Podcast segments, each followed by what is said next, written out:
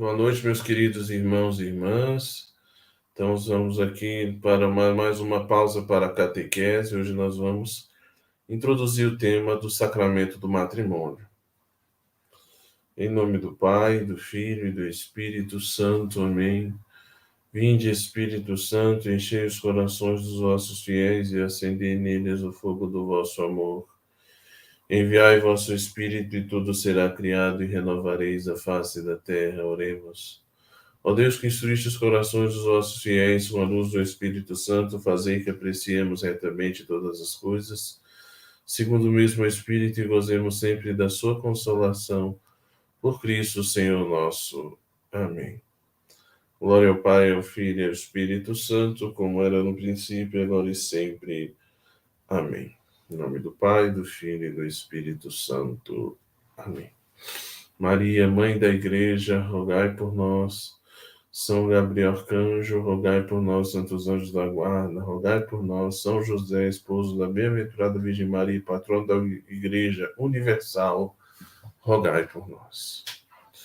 Então, vamos dar início, né, então, a esse último dos sete sacramentos, que é o sacramento do matrimônio.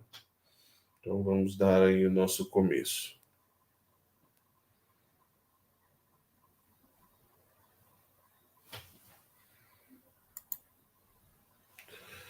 Então, uma coisa que eu desde o início tenho falhado, né, uma coisa que eu não tenho me atento é a questão de citar as fontes do nosso do nossa catequese. Geralmente eu tenho utilizado esses cinco textos aí do Catecismo Maior de São Pio X, né, onde a gente costuma tirar boa parte das perguntas.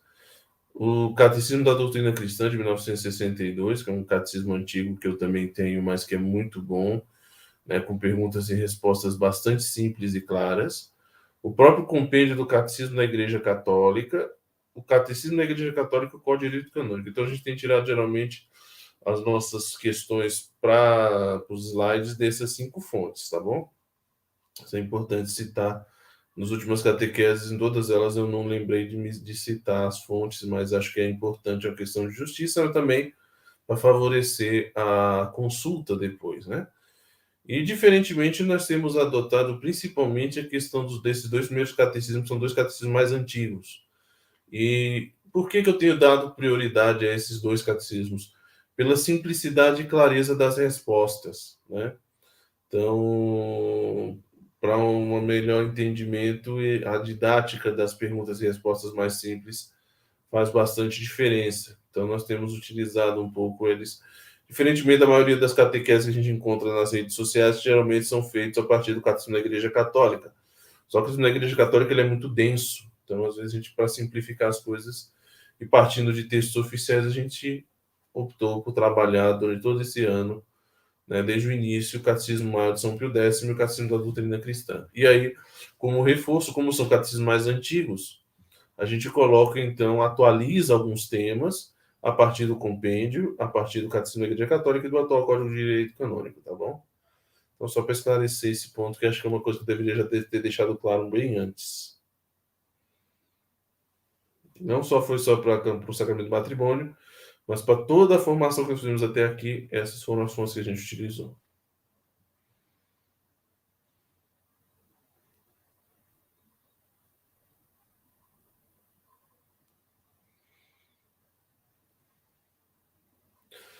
Então, nós temos aí ah, duas passagens da Sagrada Escritura. Essa é a primeira do livro do Gênesis, do capítulo 2.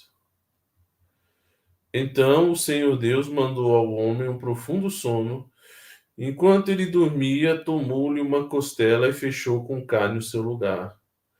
E da costela que tinha tomado o homem, o Senhor Deus fez uma mulher e levou-a para junto do homem.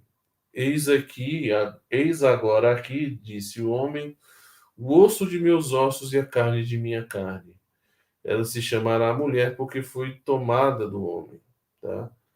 É por isso o homem deixará seu pai e sua mãe para se unir à sua mulher e já não são mais que uma só carne. Então, só para mostrar que homens e mulheres são, primeira coisa, partilham uma mesma natureza humana, por isso possuem uma igual dignidade.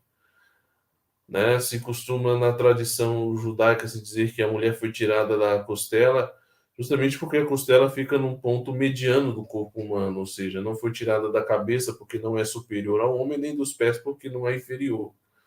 É da costela porque é uma igual, né? igual no sentido de igual dignidade. Carne, osso dos meus ossos, carne de minha carne. E se chamará mulher porque foi tirada do homem. Mulher tirada do homem não tem só a ver com a questão da costela tirada do corpo do homem, mas tem a ver com o hebraico também. Né? Em hebraico, homem é ish, mulher ishá. No, no, então, são duas palavras cuja raiz, o ishá vem, a raiz da palavra ishá, mulher, é o ish, que é o homem. Né? Então, por isso a mulher foi tirada do homem. E aí nós já temos aquela primeira né, declaração solene em relação à questão da união do homem e da mulher. Por isso, o homem deixará seu pai e sua mãe, se unirá a sua mulher, os dois já não serão dois, mas uma só carne. Lembrando que aí ainda não temos o sacramento do matrimônio, mas nós temos a união natural entre homens e mulheres queridas por Deus. Desculpem, querida por Deus desde toda a criação, desde o início. Deus os fez homem e mulher, homem e mulher os criou, né? Então, aí nós temos a descrição da criação do homem e da mulher e da instituição da, da união natural entre homens e mulheres, que depois Jesus Cristo vai elevar a nível de sacramento. Esse texto é no livro do Gênesis, o capítulo 2, versículos, vamos lá. 2, 21 a 24. E aí nós temos uma outra passagem que já é Jesus Cristo citando esse texto de Gênesis 2, 21, 24. Diante da controvérsia né, sobre o divórcio, Jesus responde. Né, os fariseus, mestre da lei, haviam ido até Jesus para lhe perguntar se o homem podia despedir a sua mulher por qualquer motivo. E Jesus responde então: Respondeu-lhe Jesus: Não lês que o Criador desde o começo fez homem e mulher e disse: Por isso o homem deixará seu pai e sua mãe se unirá à sua mulher e os dois formarão uma só carne. Então, isso é uma citação literal do texto do Gênesis que nosso Senhor Jesus Cristo faz no Evangelho. Assim já não são dois, mas uma só carne. E aí Jesus Cristo acrescenta a cláusula: portanto, não separe o homem o que Deus uniu, não separe o homem o que Deus uniu. É a cláusula da indissolubilidade do matrimônio. Nós vamos falar disso Natureza do sacramento do matrimônio. O que é o sacramento do matrimônio? O matrimônio é um sacramento instituído por nosso Senhor Jesus Cristo, né? ou seja, ele tomou aquela união natural descrita no livro do Gênesis e levou a nível de sacramento com essas palavras que nós acabamos de ouvir no Evangelho de São Mateus, capítulo 19. Então, o matrimônio é um sacramento instituído por nosso Senhor Jesus Cristo que estabelece uma união santa, santa, e indissolúvel entre o homem e a mulher, e que lhes dá a graça de se amarem um ao outro santamente e de educarem cristamente os seus filhos. Tá? Então, essa é a ideia. É uma união santa, então, é... tem como finalidade a santificação do casal, é uma união abençoada por Deus indissolúvel por sua natureza, então que Deus uniu o homem não separe. E temos a questão da graça que Deus concede. O matrimônio não é. O sucesso de um matrimônio não depende apenas dos esforços humanos, mas de uma cooperação com a graça de Deus. Deus é quem dá a graça ao casal de se amar um ao outro santamente. Por que falamos de um amar santamente, né? Porque o amor humano ele pode ser contaminado pelas paixões, pelos apegos né, pelo egoísmo. O amor por si mesmo ele, ele é um movimento de entrega, de doação, né? E a caridade, o amor, não só o amor ágape, mas também tanto o amor eros também como o amor filéu, o amor filia, o amor de amizade e o amor de atração, também são estão na raiz do matrimônio e também na da vida de santidade em todos os estados de vida. Se costuma dizer que a santidade é a perfeição no amor. De modo particular, os celibatários, né, os consagrados, é a perfeição da caridade.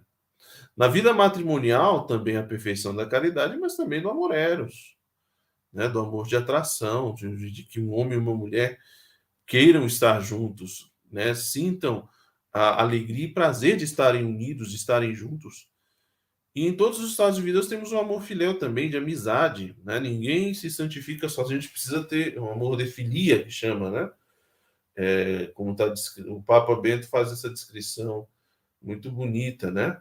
É, que é o amor de amizade e que é, todos os estados de vida se, se, se dão. O, o, consagrado ele precisa ter amigos, o sacerdote precisa ter amigos, e mesmo na vida matrimonial, nosso relacionamento também se pauta por esse carinho, essa, esse querer bem o outro, que não é só a questão do benefício ou mesmo atração física, o desejo carnal, né, o desejo o desejo libidinoso, digamos assim, né, a atração sexual, mas também tem a ver com o carinho, a boca de tem pelo, pelo outro como companheiro, como alguém que Deus coloca para caminhar junto conosco, né? Então, amar-se santamente, sem essa contaminação das paixões e dos apegos, vamos voltar ao slide, né? Vamos voltar ao slide, que aí está tá a descrição. Então, de se amar um outro santamente e de educarem cristamente os filhos. Nós vamos ver que o matrimônio, na sua, aí já está meio que é, entre descrita aí dentro, nas entrelinhas, as duas finalidades do matrimônio, que é o, a, o bem dos cônjuges, né, que tem a ver com esse amar-se um ao outro santamente, e aí tem a ver também com o convívio, a vida a dois. E a segunda finalidade do matrimônio, que é a geração e a educação dos filhos. Tá? Então, esse é o matrimônio.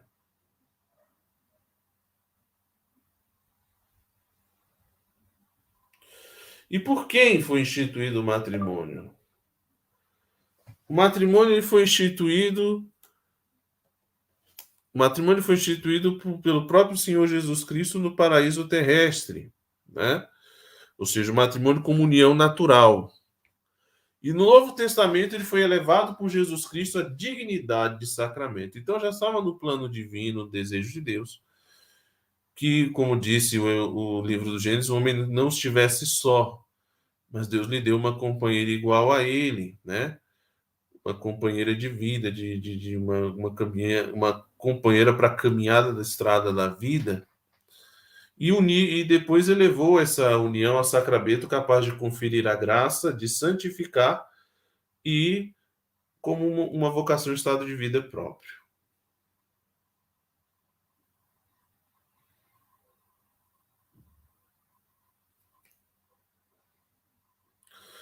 Tem o sacramento do matrimônio alguma significação especial?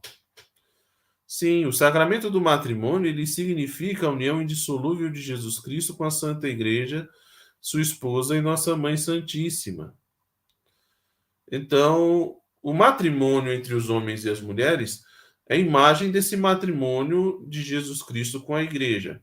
Mesmo no Antigo Testamento, muitas vezes o relacionamento de Deus com seu povo era descrito em termos matrimoniais.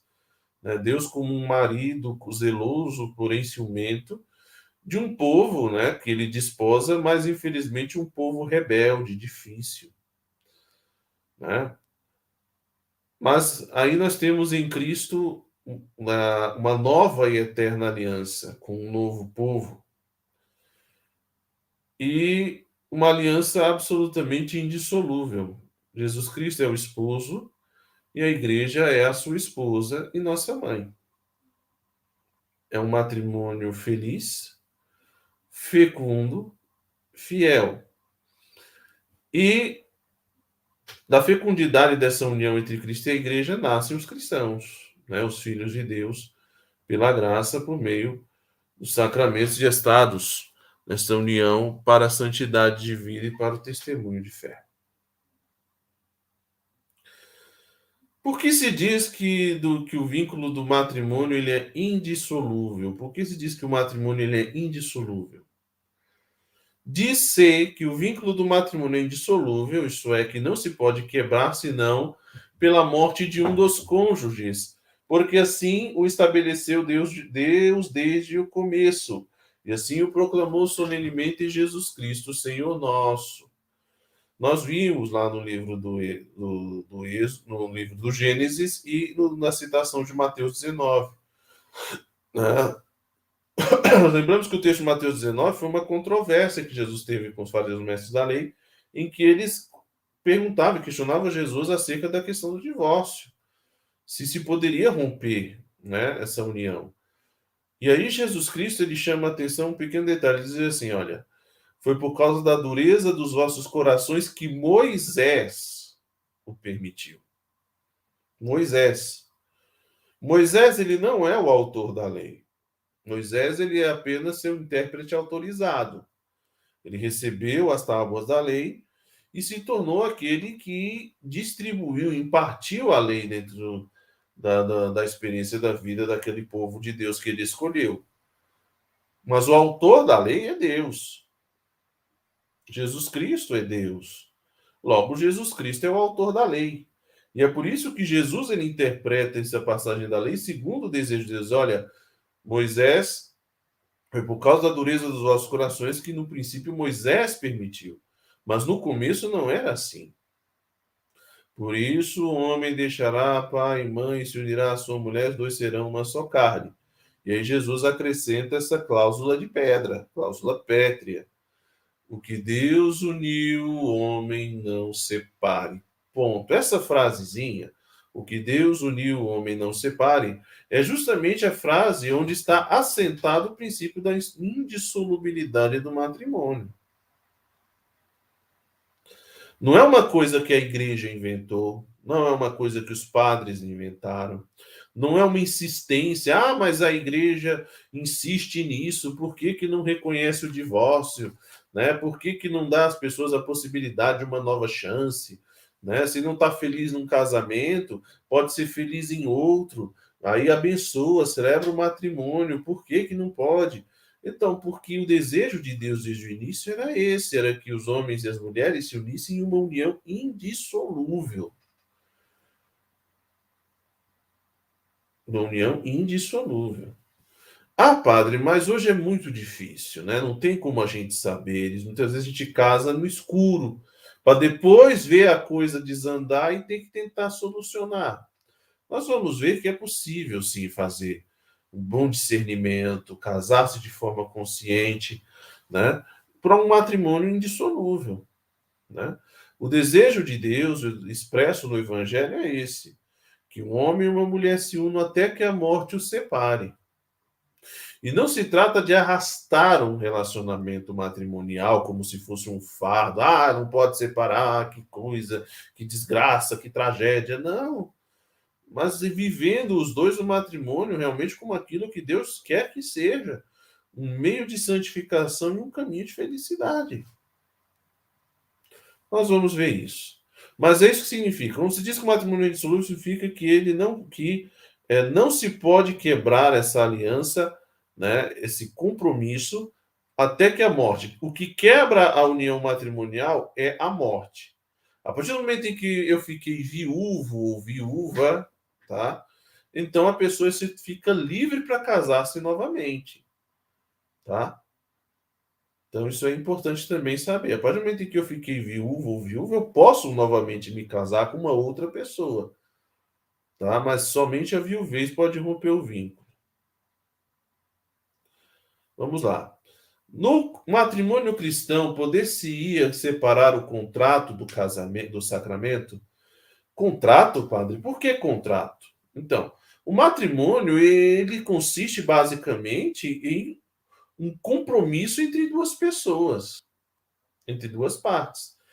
Elas firmam um compromisso mútuo né, de amar, de se respeitar na alegria, na tristeza, na saúde, na doença, todos os dias da sua vida. São duas pessoas interessadas que fazem um compromisso, é um contrato. O que é um contrato? O contrato é isso: são duas pessoas que têm o mesmo interesse e firmam então um compromisso, um pacto. Né? Nós temos um interesse em comum. Eu tenho interesse nesse ponto, você tem interesse nesses, nossos interesses convergem. Então, o que nós vamos fazer? Um contrato. Contrato de trabalho, por exemplo. Eu sou um empregador e eu preciso de alguém para trabalhar para mim. O fulano, ó, eu sou um empregador, preciso de alguém para trabalhar para mim, estou disposto a pagar. O fulano de tal está precisando trabalhar, quer trabalhar e precisa receber. Então, o que, que a gente vai fazer? Nós temos um interesse comum. Então, o que a gente vai firmar? Um contrato de trabalho. Então, segundo o desejo do empregador, o ofício, o trabalho que, que, que, que o empregado vai cumprir é tal tarefa, vai cumprir tal tarefa por tantas horas e vai receber tanto pelo trabalho feito. Beleza. Se o, empre... Se o empregado concorda, ele assina o contrato e aí pronto, começa o trabalho. Conforme o. Conforme o, o trabalhador tra... cumpre o seu papel o... e entrega ao empregador o serviço bem feito, o serviço desejado, aquele serviço que o empregador deseja, o empregador lhe, lhe, lhe, faz a sua contrapartida pagando o seu salário e lhe dando os direitos que, que, que estão ligados a isso. Na vida matrimonial também. Há um interesse, digamos assim, de constituir uma família, a vida a dois, de ter alguém que me acompanhe, alguém com quem eu possa conviver, alguém que possa me dar filhos, a outra pessoa também tem esse mesmo interesse. Então nós vamos firmar um compromisso, um contrato, qual que é? Eu, fulano e eu, fulana, prometo amar, respeitar, na alegria, na tristeza, na saúde, na doença, todos os dias da nossa vida. Esse é o nosso contrato. E vamos ser fiéis um ao outro. Beleza. Então, é um compromisso mútuo, por isso falamos de sacramento. E, portanto, não existe o matrimônio, o sacramento, ele está ligado a esse contrato. Não tem como separar uma coisa da outra. Vamos voltar para o slide.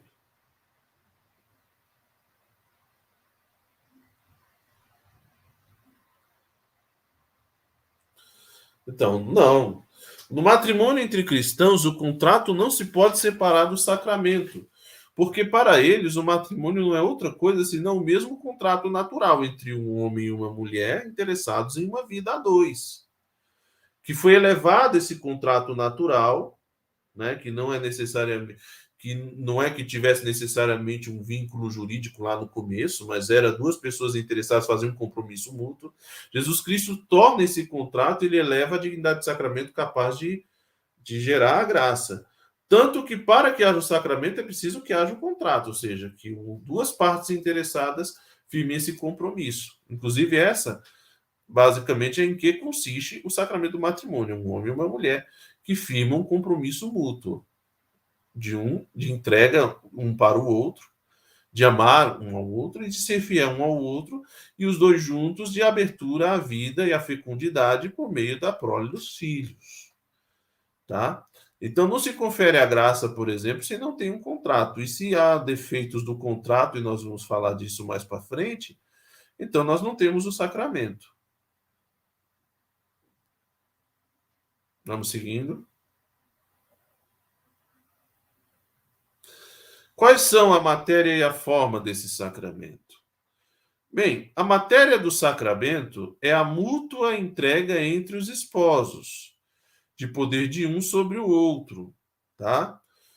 A gente costuma na igreja, na teologia do sacramento, falar de posse, né? Dar ao outro a posse do meu ser, do meu corpo, da minha vida. Mas não se trata de uma posse em sentido negativo, de posse absoluta. Ah, você vai ser o minha coisinha, o meu objeto, o meu capacho, o meu. Hum, não, não é essa a ideia. A ideia é de uma entrega de vida, né? Olha, eu coloco a minha vida nas suas mãos e você coloca a sua vida nas minhas mãos, né? No sentido de que agora você vive para mim, eu vivo para você. Nós dois vivemos para Deus. Ou seja, agora a sua vida vai girar em torno do compromisso que você fez comigo né? A fulana de tal se comprometeu a ser minha esposa, aceitou casar-se comigo. Então, o que, que vai consistir basicamente a vida dela agora? A vida dela agora vai consistir no compromisso de ser esposa e mãe. Eu aceitei casar-me com ela, então eu me comprometo a ser, em relação a ela, um esposo fiel e dedicado. Então, é uma entrega minha a ela e ela se entrega a mim. Entende? Infelizmente, por conta das fraquezas e de muitos escândalos e maus exemplos, isso tomou uma conotação muito negativa, quase pejorativa, mas a ideia não é essa. A ideia é que seja algo realmente de coração. Eu me entrego a você e você se entrega a mim. E é uma entrega que exige uma correspondência, sabe? É aquela coisa, se eu recebi um presente, algo de muito precioso da parte de um outro, eu tenho que receber esse presente e dele cuidar muito bem. Zelar, cuidar, proteger. Né? É, a ideia é essa. Partir do momento em que eu me torno esposo, então a minha esposa vai cuidar de mim, ela vai zelar por mim. A partir do momento em que eu, e, e, ao mesmo tempo eu vou cuidar dela, vou zelar por ela, vou amá-la, vou fazer, vou colocar todos os meus esforços e meus empenhos em fazê-la feliz, né? Claro, sabendo das minhas limitações humanas, porque absolutamente a felicidade não está na carne, a felicidade está na glória de Deus, está na glória do céu. Mas eu vou fazer o possível, né? vou oferecer a essa pessoa um compromisso de, me, de oferecer a ela um eu melhor todos os dias. Né? Então, é uma mútua entrega. Dá, eu dou ao outro poder sobre mim. E eu espero que ele use bem esse poder, né? Que não, não, não seja uma coisa abusiva, não seja uma coisa é, pautada no egoísmo, na maldade, não, mas que seja uma coisa, né? Ou seja, já que, que, que, que eu sou seu, então cuide de mim, já que você é minha, eu vou cuidar de você, vou zelar por você, vou, te dar toda a atenção, vou te dar todo o cuidado, tudo aquilo que é necessário para a gente se manter, vai ser o nosso compromisso. E essa é a matéria. A forma consiste justamente na aceitação dessa entrega expressa na fórmula do sacramento. Então nós temos a fórmula. Qual que é a fórmula, né? A fórmula eu, fulano, te recebo, fulana, por minha esposa, e te prometo ser fiel, amar-te, respeitar-te na alegria e na tristeza, na saúde na doença todos os dias da nossa vida. Eu, fulano, te recebo, eu, fulano, te recebo, fulano, por meu esposo, e te prometo ser fiel. Ou seja, uma formulação dessa intenção, desse desejo, dessa entrega. E que a igreja vai acolher na pessoa do ministro. Tá? e que a igreja vai acolher na pessoa do, do não do ministro, não, na pessoa do assistente, melhor corrigindo, na pessoa do assistente qualificado. Porque nós vamos ver que os ministros não são os, o, quem assiste o ministro, são os noivos, porque eles é quem firmam esse contrato diante de Deus e da Santa Igreja. Tá? Então, entre os cristãos não pode haver matrimônio, verdadeiro matrimônio que não seja sacramento, entre os cristãos não pode haver verdadeiro matrimônio que não seja sacramento. Essa é a afirmação que a igreja faz. Nesse sentido, né, é, é muito importante é, entender algo muito sério, né? É, porque hoje a gente encontra muitas vezes a união de fato. E muitas vezes a união de fato, ela não chega a ser um sacramento, né? Ela não chega a ser um sacramento. Embora que se possa fazer, a partir, por exemplo, de uma união civil, a sanação da raiz e reconhecê-la como um matrimônio válido. É possível.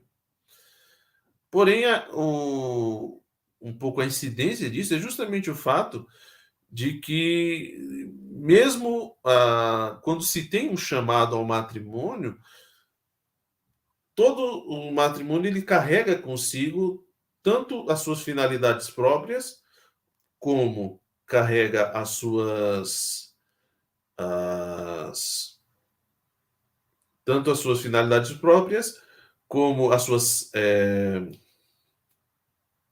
seus elementos fundamentais, né?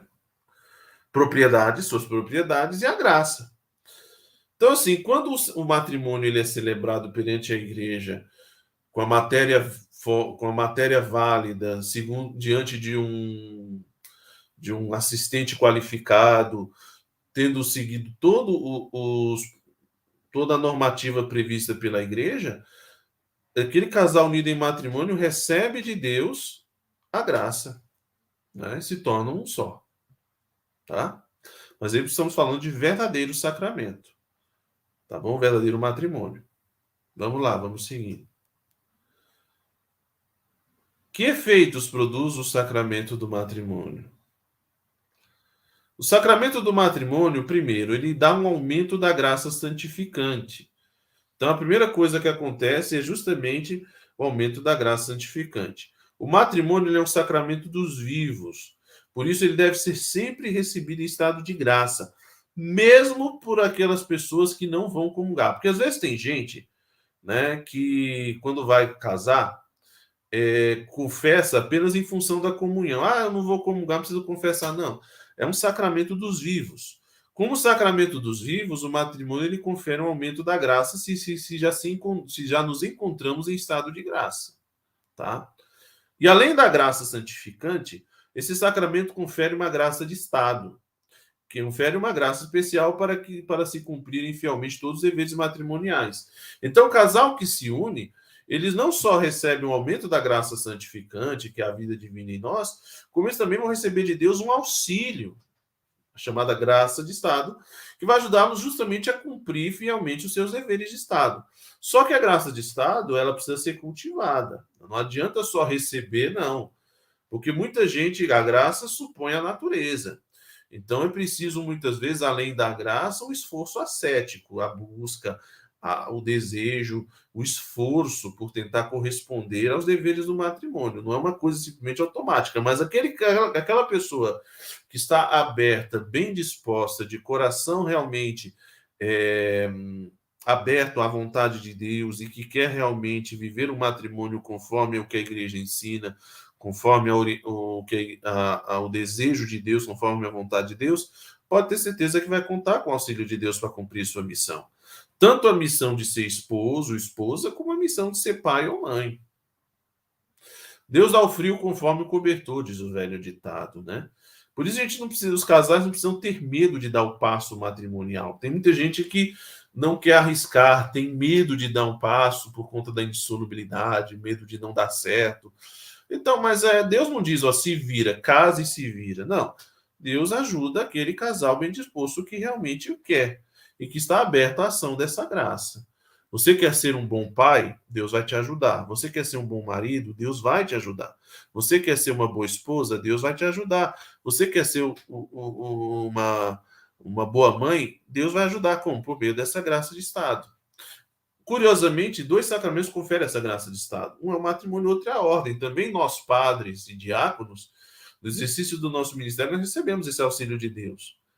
Né? Então, para enfrentar certas pedras da vida sacerdotal e matrimônio, da vida sacerdotal, do, do ministério diaconal, do episcopado, a gente precisa muito do auxílio da graça. E também na vida matrimonial, muitas vezes a graça de Estado é quem vai me ajudar a enfrentar crises, tribulações, provações, dificuldades, momentos de crise, momentos de dúvida, momentos de medo, né? situações que costumam acontecer na vida a dois.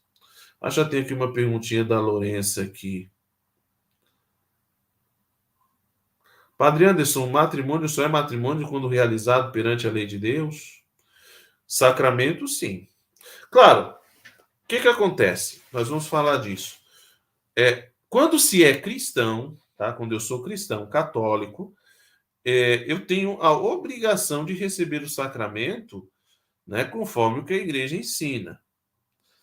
Porém, por exemplo, dois pagãos que se unem, né, por exemplo, duas pessoas que nunca ouviram falar da fé da igreja, mas que a gente falava disso, né? Existe matrimônio que não seja sacramento?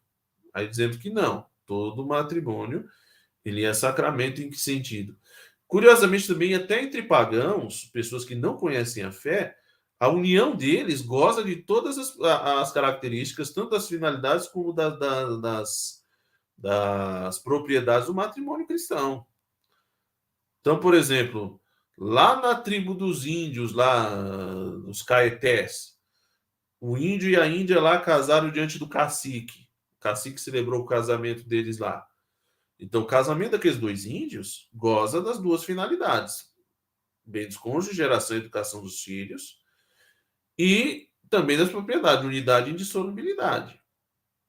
E não só isso por não conhecerem a Deus, Deus também vai lhes ajudar. Mesmo não conhecendo a Deus, no caso, Deus lhes vai ajudar no cumprimento da, da, da, da, Por quê? Porque essa união é querida por Deus. Mesmo que ainda não seja um sacramento, por, mesmo que não seja celebrada segundo a forma da igreja, com o rito católico, mas é uma união querida por Deus e por isso Deus abençoa. Então a mesma coisa acontece com um casal lá que mora no, no casal que vive, por exemplo, lá na, na Austrália, entre os aborígenes australianos. Ah, estão vivendo em pecado? Não, se, se, se, se, se tem esse propósito. O problema é quando eu sou cristão e quero viver uma união que não goza dessas características do matrimônio. Aí sim, não é matrimônio. Se não é matrimônio, se torna uma união pecaminosa. Então, por exemplo, se dois índios né, resolvem se converter à fé católica, já depois de muitos anos vivendo juntos, eles precisam celebrar o sacramento do matrimônio, casar-se na igreja? Bom, se quiserem, podem.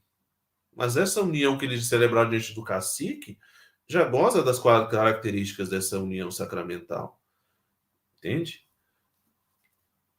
É, é curioso isso, mas é, é, muito interessante, muito belo. Por quê? Porque a questão de, de, de, de que homens e mulheres se unam e se tornem uma só carne não é uma exclusividade do judaísmo e do cristianismo, é de toda a humanidade. É de, é de toda a humanidade. Então, todos os povos e civilizações, tanto que isso está escrito na própria na nossa própria lei natural, está em nós. E mesmo naquelas culturas onde havia poligamia, bigamia, poliandria, bian... Eh, mesmo nessas. Eh, isso tudo sempre foi uma deturpação, sempre foi não o. o a, como chama? Nunca foi a regra, mas sempre a exceção. A maioria das culturas no mundo, sempre a, uni, a união matrimonial, a união entre homens e mulheres, casamento. Primeiro, que em quase todas as culturas existem casamentos.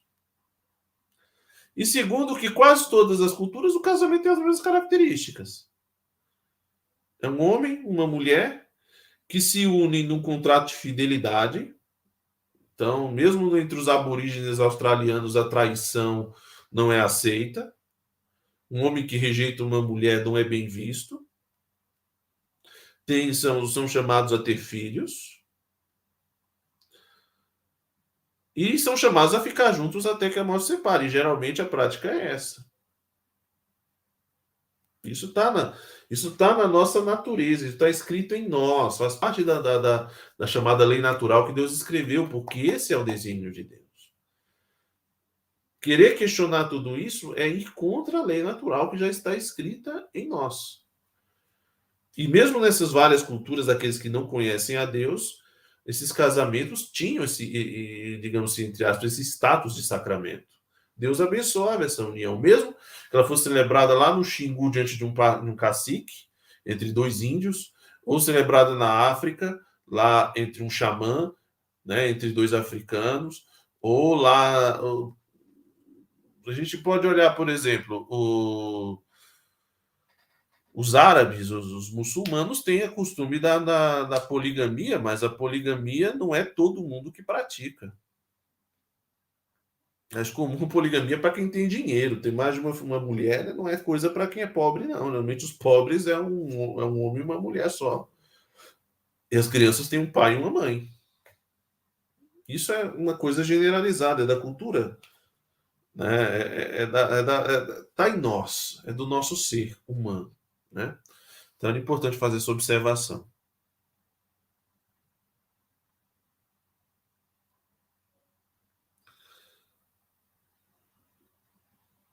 Quem são os ministros do sacramento do matrimônio? Então, diferentemente dos demais sacramentos, onde geralmente o ministro é o ministro ordenado, no matrimônio, esse sacramento, os ministros são os mesmos esposos, é o esposo e a esposa, que reciprocamente conferem ao se entregar e recebem o sacramento ao receberem a entrega do outro. Né? Então, são os dois. E, nós, e quem é, por exemplo, o padre? Qual é o papel do padre, do, do diácono, do, do assistente leigo? Qual é a função deles? Nós somos assistentes qualificados. Nós somos aqueles que a igreja coloca para receber né, para acolher o consentimento do casal. Agora, quem celebra o matrimônio são eles. Eles são os, eles são os ministros, eles são os celebrantes. Quando se entregam um ao outro. Eu apenas acolho esse consentimento em nome da igreja e abençoo a união.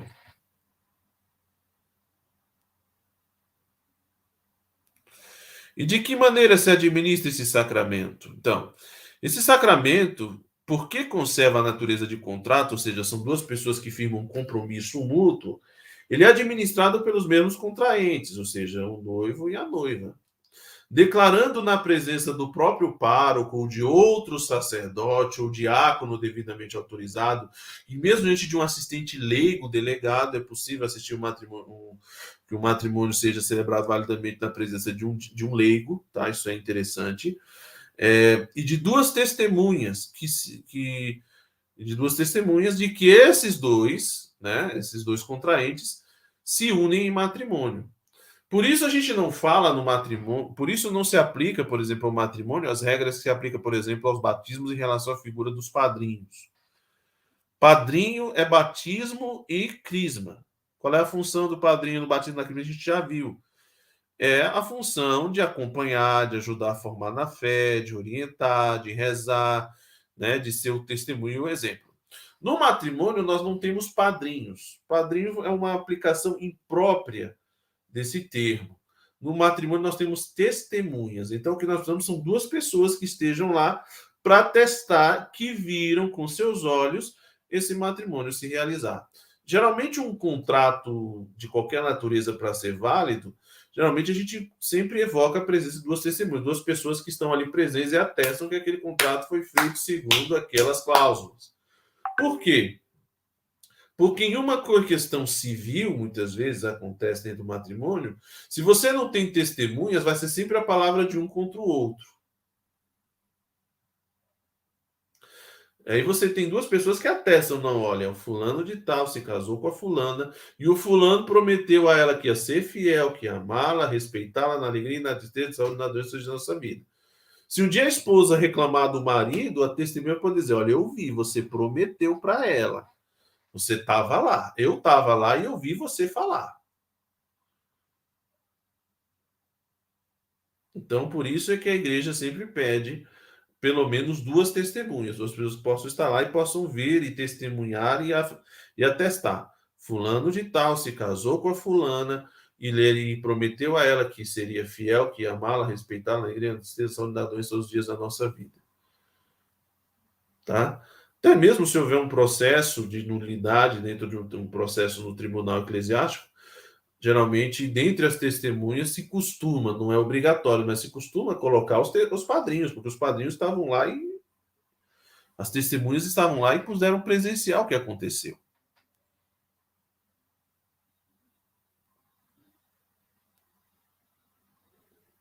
Então, assim, então ele é administrado pelos contraentes declarando na presença do próprio pároco, que se unem em matrimônio, como eu disse. Então, o casal, um diante do outro, vão fazer uma declaração pública, né? que é justamente a cláusula, são as cláusulas desse contrato.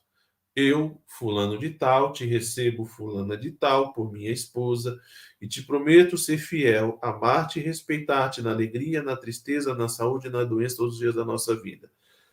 E aí a esposa diz a mesma coisa, e a igreja acolhe, né?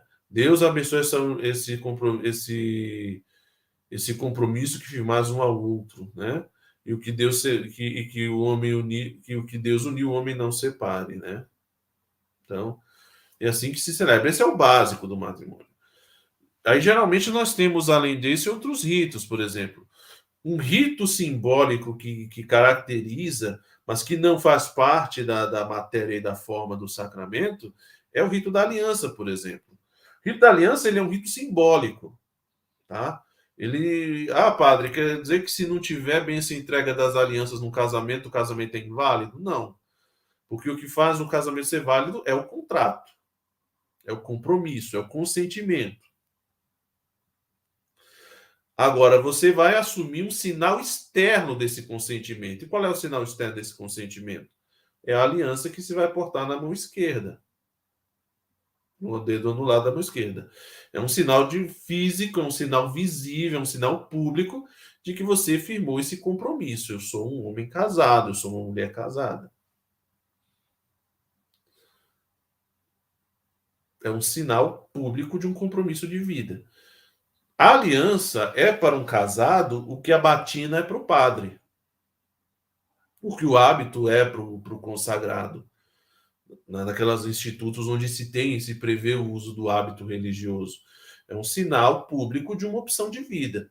Eu, como geralmente os religiosos dependem de estatuto, né? Tem congregações que prevêem, congregações que não prevêem, congregações que deixam livre ao consagrado se ele usa ou não o hábito da sua, do seu instituto, ordem ou congregação. Para os padres, geralmente o direito canônico prevê que nós tenhamos uma, um distintivo clerical, que no caso seria ou a camisa de clésima ou a batina. Que também, mas a gente vê que muitos padres não usam.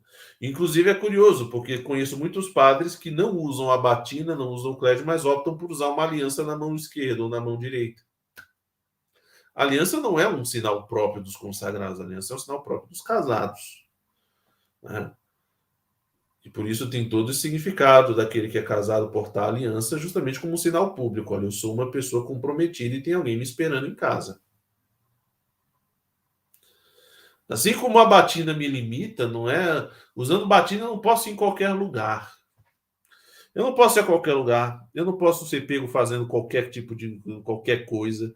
Eu tenho que escolher muito bem as minhas palavras, tenho que escolher muito bem os meus gestos quando eu estou usando uma batina também o homem casado e a mulher casada de aliança sabem que não é correto um homem ou uma mulher de aliança ficarem frequentando certos lugares que não são para pessoas casadas. São um sinal para outras pessoas que muitas vezes têm interesses outros. Então, por isso é muito importante. Vamos lá?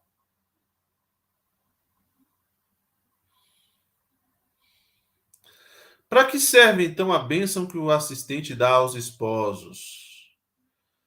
A bênção que o assistente dá aos esposos não é necessária para constituir o sacramento, chamada bênção nupcial, mas ela é dada para sancionar em nome da igreja a sua união. Então a igreja sanciona, a igreja reconhece publicamente aquela união, dando a sua bênção e para atrair sempre mais sobre eles as bênçãos de Deus.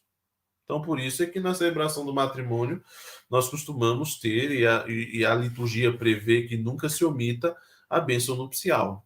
É o momento em que a igreja sanciona aquela união que o casal firmou. Ah, no meu casamento o padre não deu a bênção nupcial. Não tem problema, isso não compromete a validade. A validade tem a ver com a sua entrega.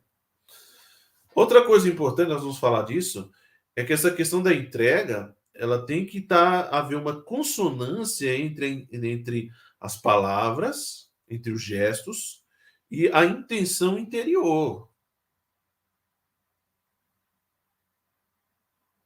Então, quando eu vou lá no, no, no diante do altar para celebrar o meu casamento com o fulano ou a fulana, eu não posso chegar lá e falar da boca para fora.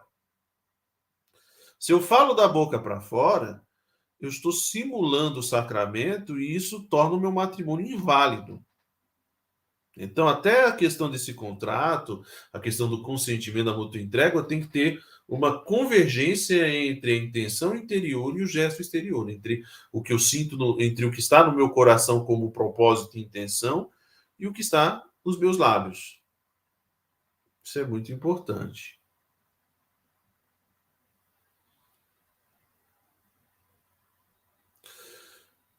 E que intenção deve ter quem contrai matrimônio? Isso aqui é muito importante, gente.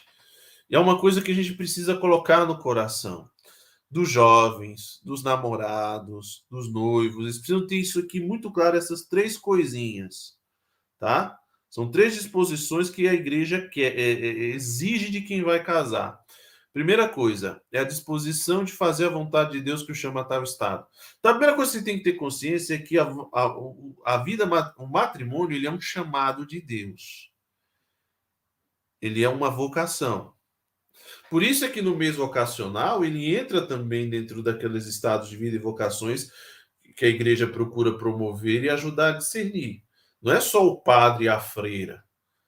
Durante muito tempo, quando se falava de vocação na igreja, só se pensava em padres e freiras. Não, a vida matrimonial também é uma experiência vocacional, um chamado de Deus. Então não é uma coisa simplesmente fruto do acaso. Ai, um dia eu tropecei numa calçada e de repente apareceu aquela mulher maravilhosa e aí a gente olhou para ela, eu olhei para ela, ela olhou para mim, pronto, a gente casou. Não, por quê? Porque sei lá, a gente deu vontade. Não. Tudo isso é vontade de Deus, é um chamado a ser discernido. A vida matrimonial é um chamado a ser discernido. Então, a primeira coisa que eu tenho que ter consciência quando eu vou me casar, a, a primeira intenção que eu tenho que ter é de fazer a vontade de Deus. E a vontade de Deus ela precisa ser discernida com bastante calma. Por isso é que a gente tem que evitar toda toda toda impulsividade ou toda é, ou toda é, toda precipitação. Então eu vou casar. Minha intenção primeiro é fazer a vontade de Deus, que me chama a esse estado de vida. Por isso é que também, assim como eu falava em relação ao sacramento da ordem, é importante que quem vai casar tenha uma reta intenção. Eu vou casar para quê? Porque às vezes, eu não sei, às vezes acontece. Tem gente que casa por dinheiro, tem gente que casa por causa de seguranças financeiras, materiais e econômicas. Tem gente que casa apenas por interesse sexual. Tem gente que casa apenas por aparências, porque porque de repente eu não sei, é, para eu ficar bem diante da sociedade eu preciso estar casado e aí eu vou me casar mesmo que eu não goste da fulana mas como a fulana é bem vista, casar com ela vai me dar status, porque agora eu sou esposo da fulana, que a fulana ela é, ela é bem vista, a família dela tem prestígio. Não, a primeira coisa que eu tenho no coração é a vontade de Deus. O matrimônio, ele é um chamado. a gente tem que ter muito claro isso. Se costuma dizer que vocação mal discernida é meio caminho para uma vida infeliz. Quem foi chamado a ser padre, tudo bem. Às vezes acontece, por exemplo, do rapaz que, do homem que ordenou-se padre, foi padre durante muitos anos, se desilude com o ministério, perde o sentido do, do, do ministério sacerdotal, não quer mais ser padre, larga o ministério, se casa com uma mulher e é feliz. Acontece. Só que geralmente se costuma dizer, e muitos testemunhos o contam, de que geralmente um padre casado, ele ele não geralmente não ele não consegue ser um, um homem um, um, marido comum. Uma vez eu li um testemunho de uma mulher que ela contava a história dela né? De que ela havia se casado com um ex-padre que eles haviam se apaixonado ele já estava em crise então ele deixou o ministério depois de um tempo eles foram se casaram e ela dizia que sempre havia dentro dele uma dentro da pessoa do seu marido dentro da do coração do seu marido, da personalidade dele, um ponto onde ela nunca conseguia atingir. Né? Havia um, um, uma espécie de uma porta fechada que ela nunca conseguia abrir. E essa porta era justamente um padre que morava dentro dele, que ele nunca conseguiu pôr para fora, que ele nunca conseguiu expulsar.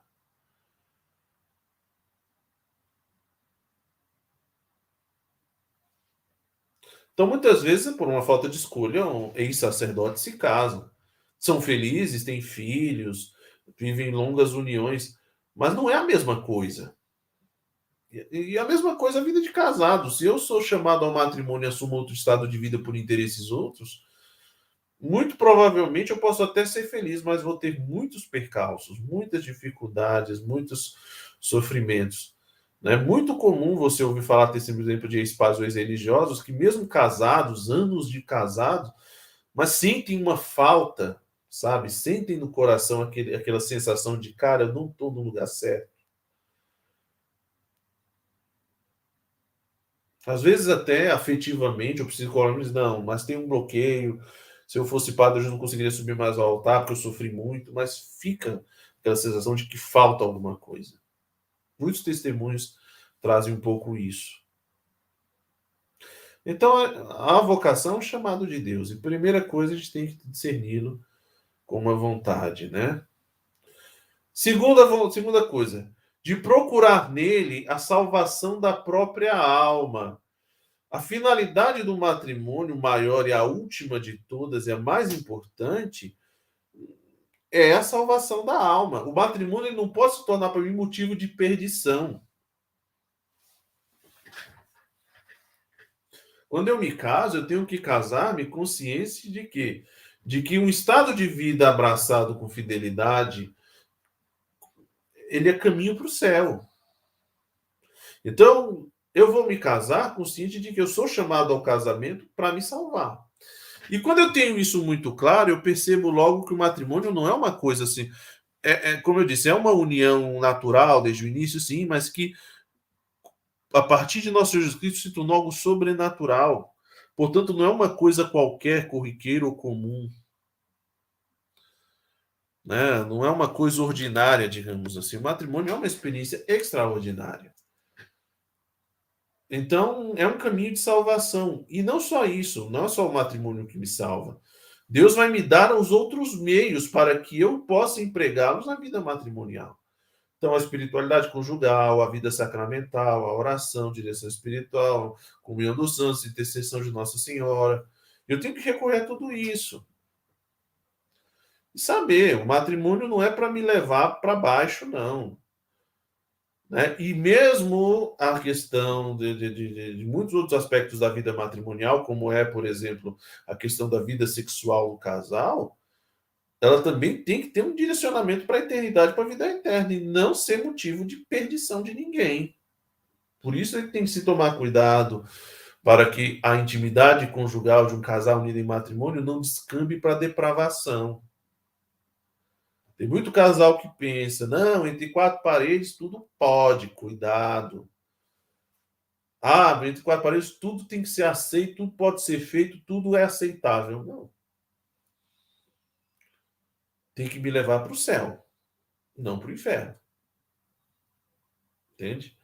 E a terceira intenção, de educar cristamente os filhos se Deus lhes der. Ou seja, abertura à vida. Se Deus lhes der, o que, que é importante? No dia do casamento, a gente faz, antes do consentimento, alguns compromissos prévios. A igreja ela precisa sondar as intenções do casal, né? É... Primeira coisa em relação à liberdade, né? Fulano de tal, é, viestes aqui para unir-vos em matrimônio, por isso eu vos pergunto perante a igreja: é de livre e espontânea vontade que o fazeis? Sim. Prometendo fidelidade, é, é, prometendo amor e fidelidade um ao outro, é por toda a vida que o prometeis? Sim. Estais dispostos abraçar com amor os filhos os que Deus nos confiar, acolher como os filhos que Deus nos confiar educando na lei de Cristo da igreja? Sim. Essas três perguntas que se faz, elas, elas servem justamente para que a igreja, na pessoa do ministro, possa sondar as disposições de cada. Claro, é uma manifestação pública de algo que já é feito antes. Por quê? Porque antes de casar-se, geralmente todo casal passa por uma entrevista de casamento com o pároco da paróquia, com viga, ou com o vigário da paróquia, ou com o diácono é, que está em serviço naquela paróquia. E nessa entrevista a gente sonda essas, essa, essas disposições. Se o casal realmente está agindo livremente, se ninguém está coagindo, porque para que o contrato matrimonial seja, seja válido, ele tem que ser livre, tem que ser um propósito realmente de toda a vida, e não se pode recusar a prole. Então, a terceira coisa é justamente estar disposto a, educar cristamente os filhos se Deus nos der. Então, se Deus dá, quantos Deus der? Quantos Deus der? É quantos Deus der. Se Deus dá muito, é muito. Se Deus dá pouco, é pouco. E se Deus não dá, padre, o que, que se faz? Às vezes tem as pessoas perguntam. Né? porque é atualmente uma das grandes crises do, da, do mundo moderno, uma das grandes crises hoje da experiência da vida da família, é justamente uma das a questão da prole. Muitos não querem ter filhos, ou querem ter poucos, sendo que o chamado é de uma abertura à vida incondicional. E outros já, no caso, que não têm filhos, encaram ter filhos como um direito e começam então a burlar os caminhos da natureza. Como? Recorrendo a técnicas de fertilização que eu queria recordar que as práticas de, de fertilização elas não são aceitáveis moralmente. Nem inseminação artificial, nem a fertilização in vitro. Tá? Padre, eu sou estéreo, o que, que eu faço? Então, se pode fazer a adoção, se pode fazer o apadrinhamento, tá? mas não se força a natureza. Ah, padre, mas eu quero ter um filho. Eu quero fazer, eu vou fazer inseminação artificial. Não, não faça. Até porque primeira coisa, um filho, segundo o que a igreja ensina, ele deve ser gerado dentro da do contexto de uma de um ato conjugal, de um ato sexual do casal. Não é correto um filho de Deus ser gestado numa, numa lâmina de vidro. Não é isso. A igreja ensina que isso não é correto. Por isso, o bebê de proveta não é uma coisa que, que a igreja tenha aprovado na época e nunca aceitou. E tem outro problema da fertilização in vitro, qual que é? É que geralmente é muito comum que você tenha que, para conseguir um óvulo fecundado para nidar, lá no laboratório eles têm que fecundar vários. Então se fecundam vários óvulos. Aí se começa a fazer a experiência de tentar implantar aquele óvulo no útero da mulher. Geralmente, até que o primeiro venha a, a, a nidar, ou seja, a colar no, no, no útero da mulher, vários abortos espontâneos vão ocorrendo. Então você vai arriscando, que nesse caso são espontâneos entre aspas, porque você coloca lá sabendo que pode colar ou não colar. Se não colar, morre. E aqueles outros que não são. E aí você vai a nidou. E os outros que, que sobraram? A gente congela. Aí você vai colocar seres humanos dentro da geladeira.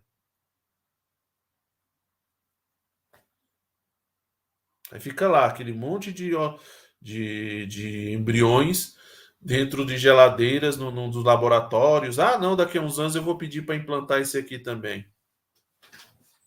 Não, o filho de Deus não é para ser criado, não é para ser colocado dentro de geladeira. Ele não é maionese para colocar no pão. Então, se Deus lhe dá filhos, aceite com amor. Se Deus não lhe dá, adote. Né? É, filhos não são um direito, filhos são um dom. Lourença tem aqui uma pergunta, na verdade ela fez duas. Padre Ana, essa vocação matrimonial está cada vez menos? Então, nós temos que olhar, Lourença, sobre dois aspectos. O primeiro tem a ver com a quantidade e o segundo com a qualidade. Hoje, infelizmente, muita gente prefere viver simplesmente a união de fato. E por quê? Porque a união de fato ela não comporta um compromisso formal. Então, o que, que acontece? Quando eu vou à igreja diante do padre e prometo amor e fidelidade, eu estou unido àquela pessoa por toda a vida, pelo sacramento. Ah, não, mas. E se não der certo? E se a nossa vida deixou um problema? E se eu me apaixonar por outra pessoa? E se eu enjoar de você? E se você enjoar de mim? E se você deixar de me amar? E se eu me amar? E se eu não quiser mais ficar com você? E se eu quiser outra pessoa? As pessoas preferem viver a união de fato, que é mais fácil. Ah, não deu certo? Separa. Você vai para um lado, eu vou para o outro. Cada um vive a sua vida. E às vezes tem pessoas que fazem esse caminho em vários relacionamentos, vários filhos com várias mulheres, ou às vezes uma mesma mulher tem vários filhos de vários homens diferentes. Né? Então, assim, muita gente prefere evitar, muita gente foge do matrimônio, corre do matrimônio, não aceita casar na igreja por isso. Porque o matrimônio religioso, o sacramento, ele é indissolúvel. E as pessoas querem ter essa história do ah, se não der certo, eu quero ir embora. Se eu não gostar de você, ah, mas eu, eu, eu quero ser feliz. Se você não está me fazendo feliz, eu quero ter direito de passar para outra. Tô aqui vivendo com essa fulana, mas eu gosto mais da outra. Eu quero casar, eu quero ver com a outra, não quero essa daqui. Tô enjoado dessa daqui. Então, muita gente prefere viver as uniões de fato ou simplesmente é, viver sem, sem relacionar, sem, sem uma relação formal, né? O pessoal até fala de não rotular uma relação ou uniões abertas. Mas também nós temos a questão da qualidade, porque muitas vezes, e isso é uma crise que a gente tem, é o fato de ver que muita gente abraça o matrimônio, mas sem as disposições requeridas, sem as intenções de fazer, de viver o matrimônio como a igreja quer, e muitas vezes dão passos aí equivocados e depois vivem relacionamentos problemáticos. Né? Então, assim, é, hoje é uma das, da, uma das batalhas que a gente tem, né? da boa preparação dos noivos, de ajudá-los no caminho de um bom discernimento vocacional, para que eles casem, casem sabendo quais são os deveres, as obrigações da vida matrimonial, que entrem no matrimônio realmente conscientes de que não são um compromisso sério com o outro diante de Deus, mas que é, um, é o que está em jogo, não é só a minha felicidade dessa vida, está em jogo a vida eterna, a salvação né? Para que as pessoas levem a experiência do matrimônio a sério, porque muitas vezes a gente vê pessoas que não levam o matrimônio a sério. Eu atendo muita gente, né? Que às vezes é um casal onde um leva a sério e o outro não leva. Às vezes, sabe, eu não sei se vocês conhecem, mas eu já, na, eu já fui durante alguns anos, eu fui auditor do Tribunal Eclesiástico de Brasília, né? Ajudei o nosso juiz, né? O padre. Tanto na época de Dom Valdir como na época do padre Carlos Costa, né? Mas sobretudo na época de Dom Valdir. É, eu, eu dei um. Eu trabalhei muito com primeiras audiências, então eu recebia muitos casais, muitas pessoas com matrimônios desfeitos, matrimônios falidos, né? Que vinham para saber quais, se, se havia alguma possibilidade de um, de um processo de nulidade. E sabe o que muito acontecia?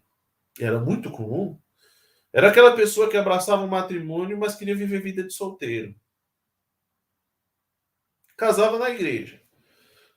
Mas não queria viver os compromissos da vida de igreja, não queria ser fiel. Então, gostava de sair na sexta-feira para tomar as cachaças, ia para os cabarés da vida, e a mulher não podia reclamar. Ah, mas eu vou sair. Os amigos passavam, vamos sair, mas você é um homem casado, sou casado, mas não estou amarrado sou amarrado, sou casado, mas não sou castrado, então eu quero viver a vida. E aí várias mulheres, bebedeiras e farras e vida solta, e viajava para onde ia, viajava para onde queria, se envolvia com outras mulheres. Aí, assim, nossa preocupação não é só a questão de quantidade, é qualidade também. Então, nesse sentido, o matrimônio não é uma instituição falida, mas nós temos uma necessidade hoje de realmente incutir essa consciência da, da, nos nossos jovens desde muito cedo, desde a época da infância, né? E também que eles recebam isso das famílias, dos seus próprios pais, né? É, por isso eu digo, não é que está mais para mais ou para menos, mas é um desafio, tanto a nível de qualidade como a nível de quantidade. Vamos lá, próximo slide. E de que maneira se devem dispor os esposos para receber com fruto o sacramento do matrimônio? Como é que a gente, como é que a gente ajuda os, como é que os esposos se dispõem para receber bem esse sacramento? O que, que eles podem fazer? Então, primeira coisa, os esposos para receber com fruto o sacramento do matrimônio devem, primeiro, encomendar-se de todo o coração a Deus, para conhecer a sua vontade, para alcançar dele as graças necessárias em tal estado então, por isso, o caminho do matrimônio é um caminho de oração. É um caminho de oração. Rezar antes, para pedir a Deus o discernimento, né? Pedir a Deus para conhecer a vontade de Deus. E uma vez abraçado esse caminho, uma vez abraçado o estado de vida, casei, a oração vai sustentar-me no, cumprimento das minhas obrigações. Nesse sentido, a oração não é um acessório, a oração é uma necessidade, ela é o alicerce da vida de casado. Segunda coisa,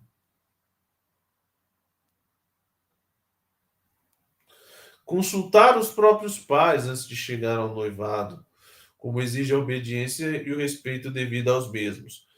Assim, claro, ah, padre, eu já sou maior de idade, não é minha mãe que vai decidir. Não, mas às vezes é importante. Olha, é muito importante em muitos casos, não digo todos, mas em muitos casos é muito importante que, que, que, você, que, o, que você que se candidata a casar escute seus pais. Muitos matrimônios problemáticos teriam sido evitados,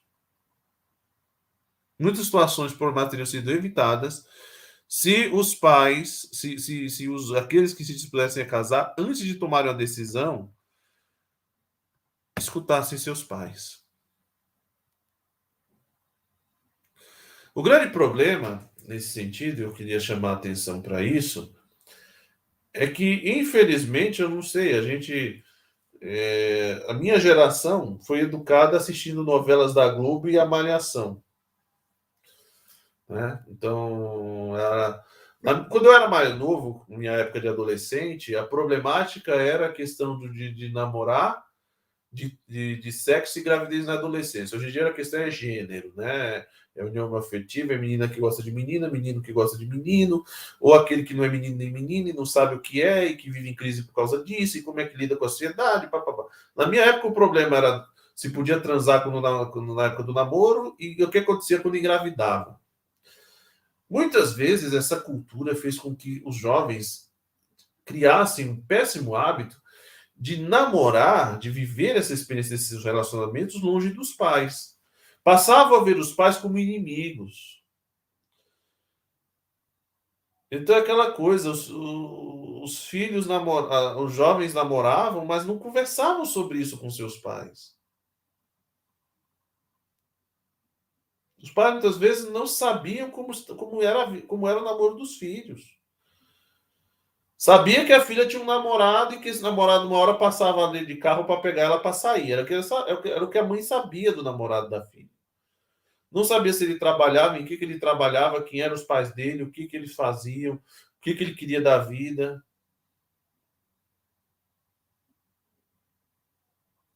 Aí, às vezes, ia casar, a mãe dizia: Minha filha, pelo amor de Deus, não casa com esse rapaz, minha filha. Eu não conheço esse rapaz. Não, mãe, mas você não precisa conhecer, não. O importante é que eu conheça, eu amo. Eu amo esse rapaz, eu sou louca por ele, eu quero me casar. Tá, filho, você quer casar, case, vai. Mas, ó, se, se der errado, tem pais que diziam, volta, tem pais que diziam, não é, quero você aqui, não. Então, geralmente o bom namoro, bom caminho é um caminho de diálogo, sobretudo não só com os pais, mas com outros casais experientes. Né? Ter essa abertura, não achar que ah, meu pai está querendo me controlar, ah, por que eu tenho que falar da minha mãe para minha mãe sobre o meu namorado? Porque é bom, porque isso ajuda né? E ajuda também a achar um discernimento. Quando às vezes a mamãe diz, olha, esse relacionamento não vai dar certo, pode ter certeza que em 90% da, das vezes a mãe acerta. E aí chega a filha em casa chorando e, a mãe diz: Olha, eu não te avisei que aquele caboclo não prestava.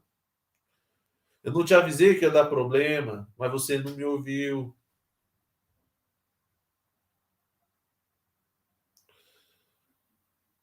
Às vezes é o filho também. O filho está lá namorando a menina, a mãe não gosta da menina, a mãe não vai com a cara da menina, e, a, e o filho pensa que é mera implicância da mãe. Não, minha mãe é que é chata mesmo, minha mãe não gosta de ninguém. Meu filho, não, não casa com essa menina, meu filho, não vai dar certo.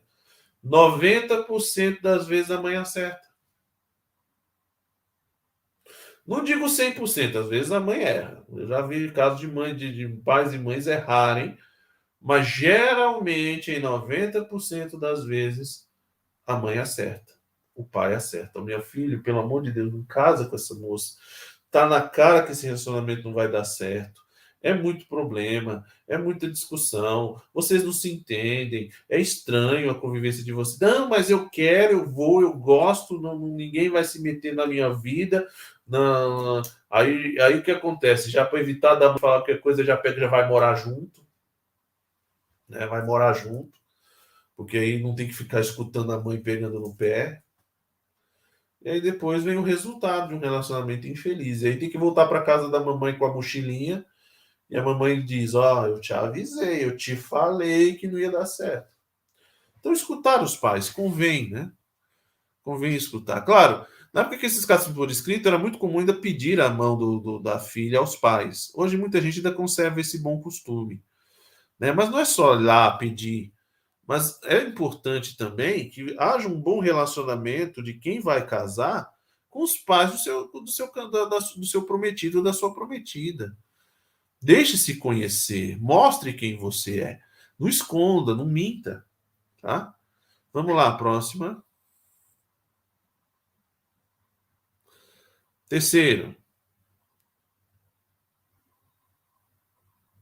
Não, pode seguir. Isso. Terceiro.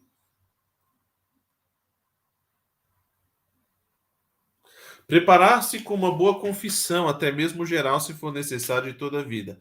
Isso aí já falando de, da preparação mais, mais imediata do matrimônio, né?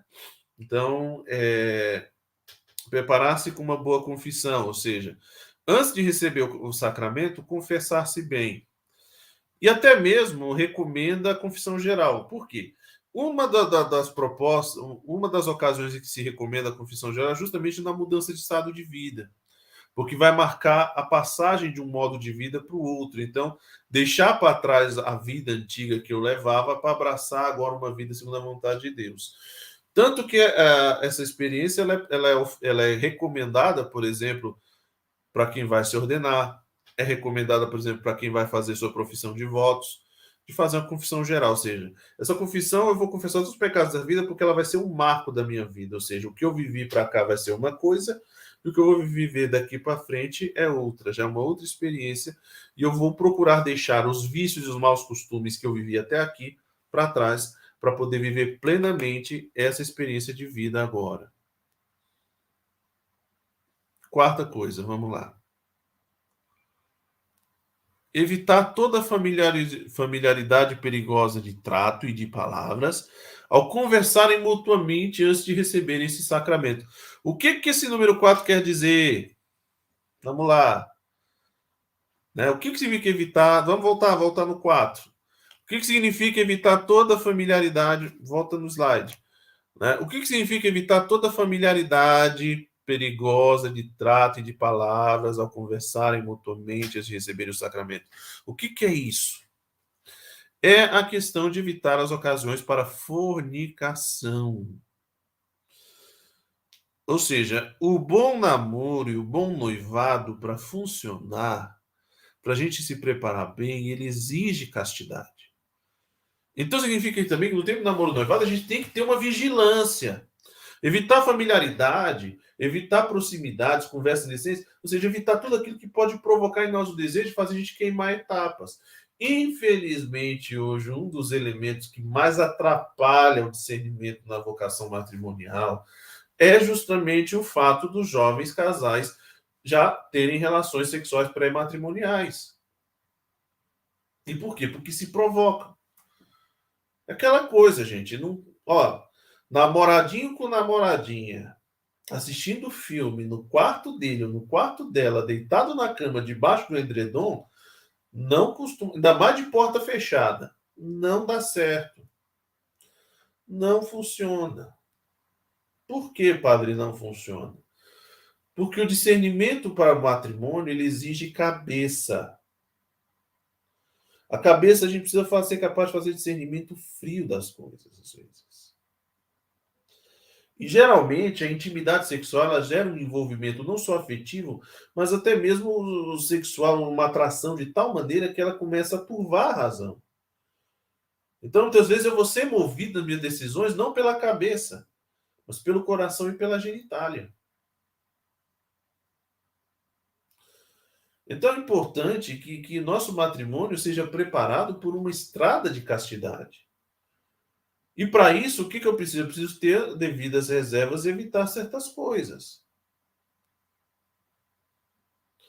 Então, por exemplo, uma vez me não faz muito tempo me perguntavam, né? É... Não, agora eu confundi, não tem, é outra pergunta, não tem nada a ver. Então, É preciso observar, tomar cuidado com as carícias, com os tipos de conversa que se tem. É preciso evitar esses, esses espaços de solidão, onde fica o casalzinho sozinho, dentro do quarto, o casalzinho que sabe, ai, nós vamos viajar junto, passar um fim de semana fora. Só vai ser. Por isso é que é sempre bom. Eu dou um conselho aqui para as mães. É chato pra caramba pro irmãozinho ou irmãzinha caçula, mas sempre bota o irmãozinho caçula junto. Pendura o ganchinho para levar junto. Ah, vocês querem viajar? Só você levar sua irmã junto.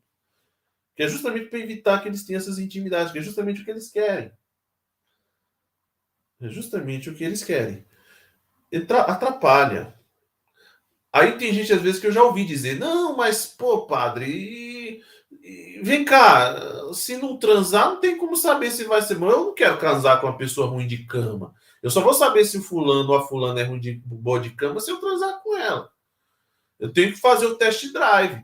Porque se não prestar, não vou querer casar.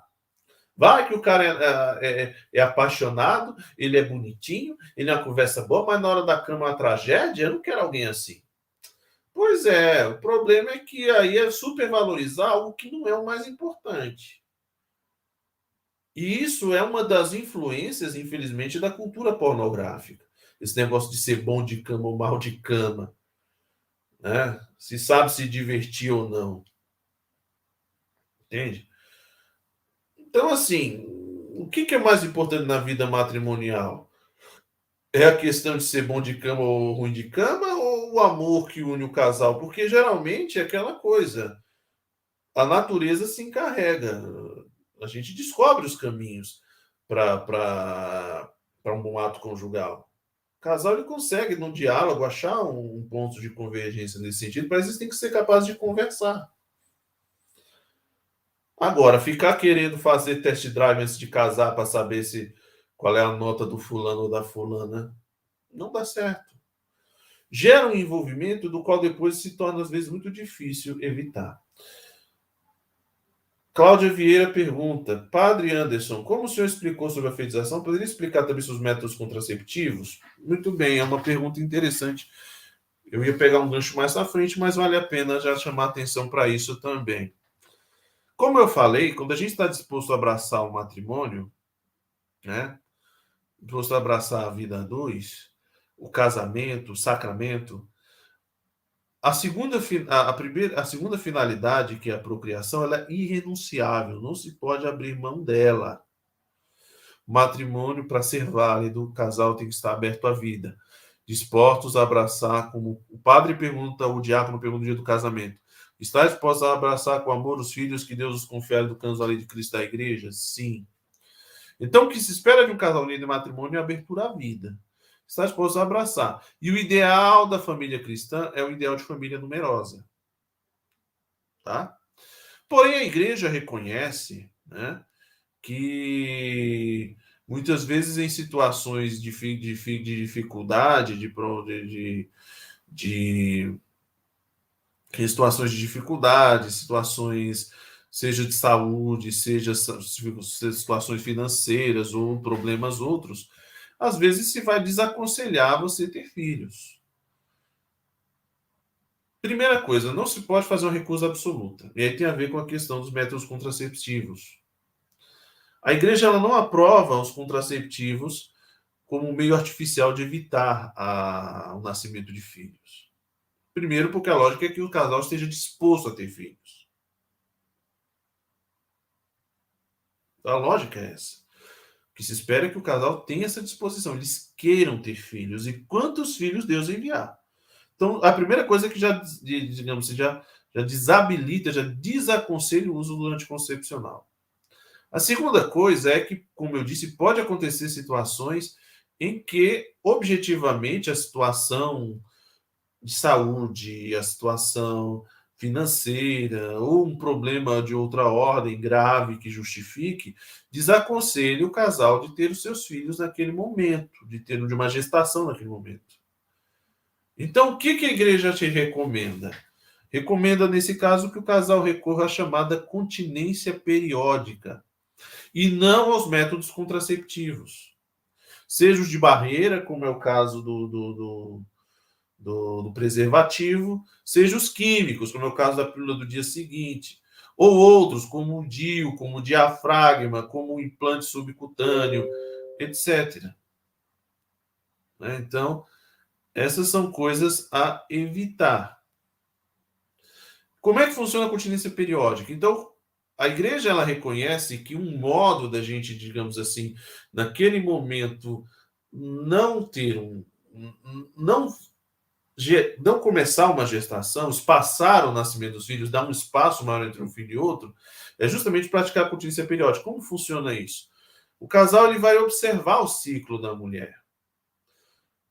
E a, a partir do ciclo da, da forma como o ciclo da mulher se dá, né? Dentro do ciclo da mulher, ela tem períodos de fertilidade, tem um período de fertilidade e um período de secura. E aí o casal ele vai descobrir como funciona esse ciclo e como. Para isso existem os métodos, né? Sobretudo o melhor método que a igreja orienta e aconselha é o método Billings, que é o método da ovulação. Tem outro também, como da temperatura basal, mas o método Billings ele é considerado o melhor e o mais eficaz. Que aí, a partir do exame do muco cervical, a mulher sabe se ela está fértil ou não. Inclusive, o método Billings ele é muito bom para as mulheres que têm um ciclo irregular. É diferente da tabelinha. A tabelinha exige um ciclo bem reguladinho.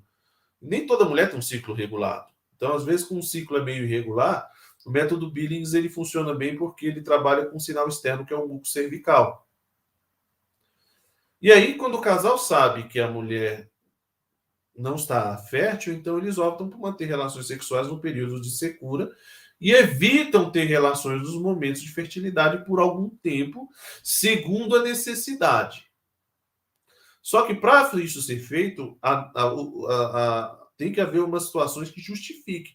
Não dá para viver a vida inteira fazendo o método natural. Tem gente que faz isso. Ah, tenho dois, a pessoa quer ter dois filhos, e o resto do tempo é evitando filhos método. Não, porque o método natural não é para ser um, um, anticoncepcional abençoado. Ele é para ser usado em situações de emergência, situações de necessidade. Qual é a disposição que se espera da igreja, do, do fiel habitualmente? É abertura à vida. Tanto que só se deve usar a continência periódica por algum tempo, até que se resolva o problema. O problema de saúde, fiz um tratamento, consegui, beleza. Claro, se de repente é um problema de saúde de, de permanente, que desaconselha, que torna a gravidez sempre uma gravidez de risco, até que pode se usar o método de forma constante, porque é uma situação de vida ou morte. Agora, só pela conveniência, não. É sempre um tema polêmico quando eu entro nesse assunto, muitos casais não gostam, né? Reclamam, ah, é a igreja querendo se meter. Não, mas o matrimônio foi instituído por Cristo com as finalidades previstas. Não é uma invenção humana. Tá? Então vamos seguindo. Acho que deu para tirar a dúvida aí, né, da querida Cláudia.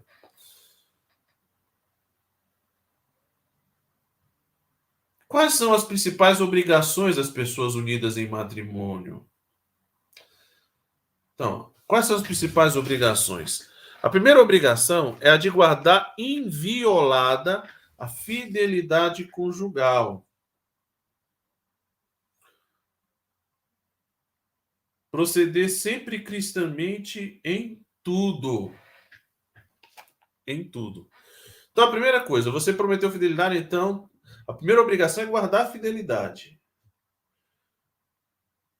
E proceder cristamente. Guardar a fidelidade. O que é preciso para guardar a fidelidade? Primeira coisa, vida de oração, vida sacramental.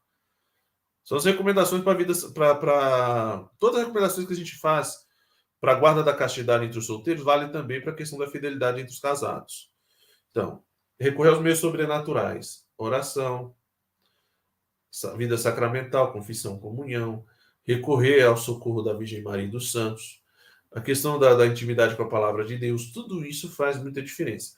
E aí vem a questão do esforço ascético, que é o que? Evitar as ocasiões. Então, se eu quero guardar a fidelidade, não adianta eu ficar de conversa com mulher desocupada. Não adianta eu ficar fazendo amizade com mulher, com, com, com pessoas do sexo oposto e ficar trocando confidências, trocando mensagens, ficar trocando, mandando vídeo, aqueles vídeos e fotos impróprias. Não. Então a primeira coisa não, é só a questão negativa de evitar a ocasião de cair na infidelidade. Outra coisa importante para guardar a fidelidade, sabe o que é? É manter um bom relacionamento com o seu cônjuge. Se o nosso relacionamento é bom, eu não tenho necessidade de procurar nada fora. Então, o nosso diálogo tem que ser bom, a nossa convivência tem que ser harmônica, a gente tem que procurar sempre se entender, se ajudar, rezar um pelo outro, para fortalecer os nossos vínculos, de tal maneira que não haja necessidades. Ah, não tenho por que ir atrás de outra mulher na rua, porque eu tenho já uma ótima esposa dentro de casa, uma mulher que é companheira, uma mulher que é amiga, uma mulher que me apoia, que me ajuda, que me corrige, mas que é a minha companheira, não tenho necessidade de outras mulheres. Mesma coisa, ah, não tenho necessidade de outro homem na rua porque eu tenho um bom marido. Um marido companheiro, um, um marido atento, um marido dedicado, um marido que é, é carinhoso. Então, além de evitar a ocasião, de evitar se expor a ocasiões por meio de amizades inconvenientes, ambientes impróprios, é, evitando certos tipos de lazeres ou diversões e certos tipos de, de de, de companhias, certos tipos de, de diversão, por exemplo, mas também cultivar um bom relacionamento com o meu cônjuge. E fazer tudo santamente, cristamente, ou seja, pautar a minha vida pelo evangelho em tudo. Não só naquilo que é propriamente matrimonial. Opa!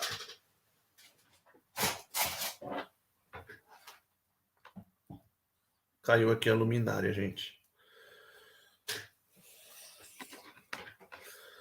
Não só naquilo que é propriamente matrimonial, mas em todos os aspectos da minha vida. Inundar a minha vida da presença de Deus. Vamos lá, vamos para a segunda obrigação. Amar-se mutuamente, suportando-se um ao outro com paciência, e viver em paz em harmonia. Então, cultivar o amor, né? O amar-se mutuamente tem a ver com querer amar. E não só isso, mas também fazer uma experiência de cultivo do amor, né? Da gente procurar, nos gestos de carinho, alimentar esse o amor que temos um pelo outro. Vamos voltar lá para o texto suportando-se um ao outro com paciência. E quando falamos de suporte, não é só questão de ter que tolerar o outro. O suportar-se tem a ver com dar suporte, o ajudar, o apoiar, tá? Mas às vezes a gente vai precisar cultivar muita paciência. Por quê? Porque a gente não vai casar com um anjo, a gente vai casar com uma pessoa de carne e osso que tem defeitos, que tem virtudes, que tem problemas e dificuldades com os quais a gente vai ter que aprender a lidar o outro vai lidar e a gente também vai ter que lidar junto com ele. Terceiro, né, procurar viver em paz e harmonia, como eu já falei. Terceiro, se tem filhos, cuidar seriamente de prover suas necessidades, dar-lhes educação cristã e deixar-lhes a liberdade de escolher o estado de vida que a que Deus os chamar.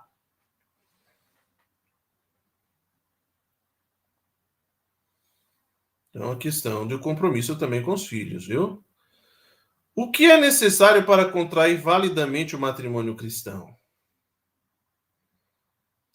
Para contrair validamente o matrimônio cristão, é necessário estar livre de qualquer impedimento matrimonial dirimente, ou seja, nós vamos falar dos impedimentos, e dar livremente o próprio consentimento ao contrato do matrimônio na presença do próprio pároco ou de um sacerdote, diácono ou assistente leigo devidamente autorizado e de duas testemunhas.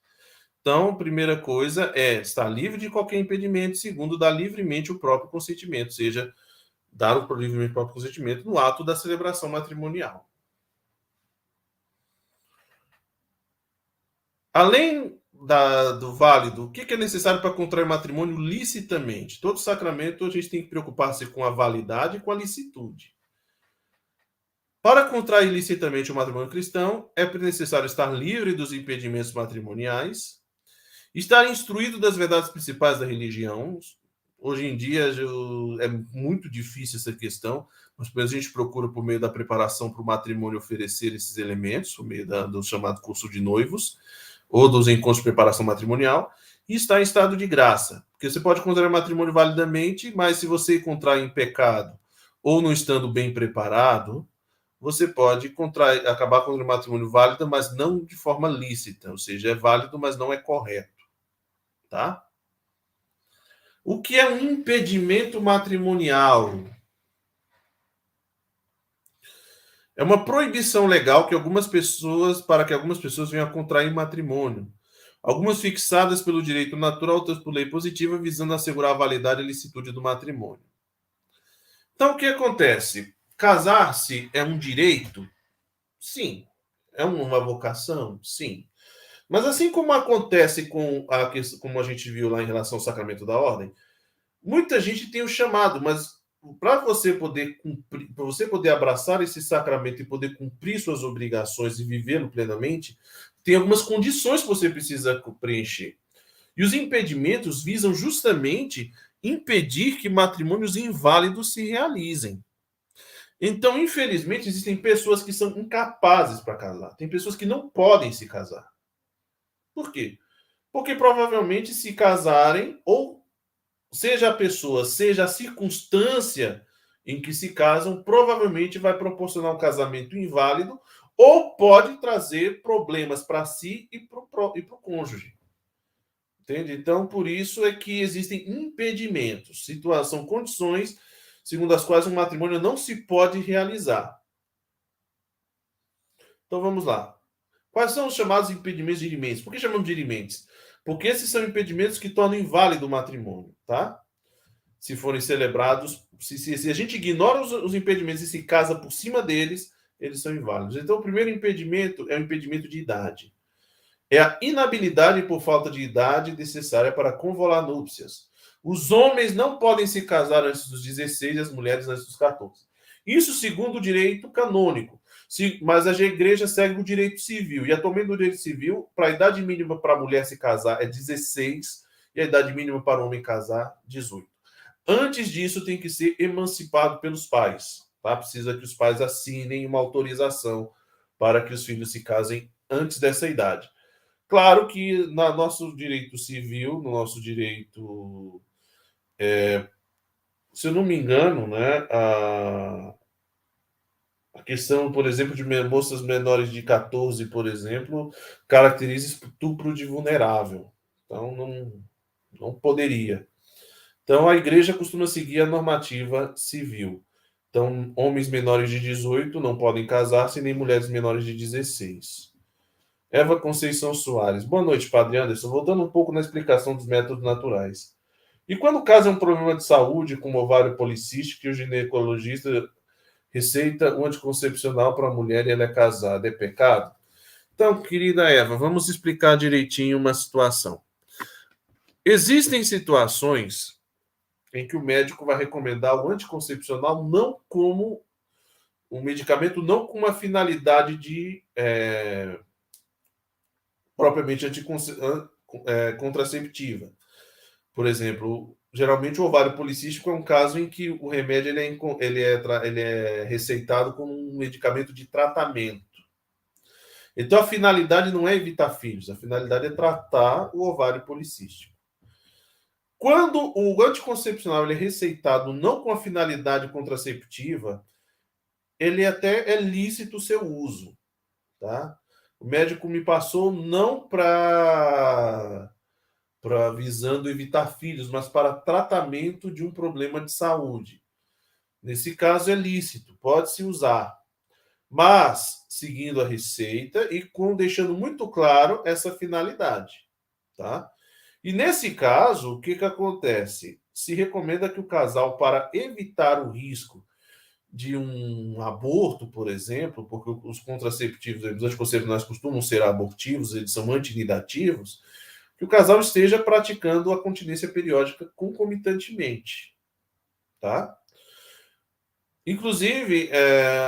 ah, padre, eu sou sol, uma moça solteira e recebeu uma receita de um anticoncepcional para tratamento de um problema ginecológico. Pode você tomar? Pode. Até porque uma moça solteira, em tese, não tem que evitar filhos, porque deveria estar guardando a castidade e não estar tá de relação com ninguém. Então, nesse caso, não é pecado, tá? Não é pecado. Se é usado como medicamento para tratamento de um problema de saúde. Que aí, no caso, se trataria de um ato de duplo efeito. Infelizmente, a finalidade anticonceptiva, é, contraceptiva ela viria meio que a galope junto com uma, uma, um objetivo maior, que é o cuidado da saúde, até para permitir que a mulher mais para frente tenha uma gravidez sadia. Tá? Nesse caso, é, não é pecado, ela pode usar. Mas por um tempo determinado. Então, o, geralmente a receita é por algum tempo, terminou a receita, fez o tratamento, acabou, não é mais para usar. Vamos seguindo.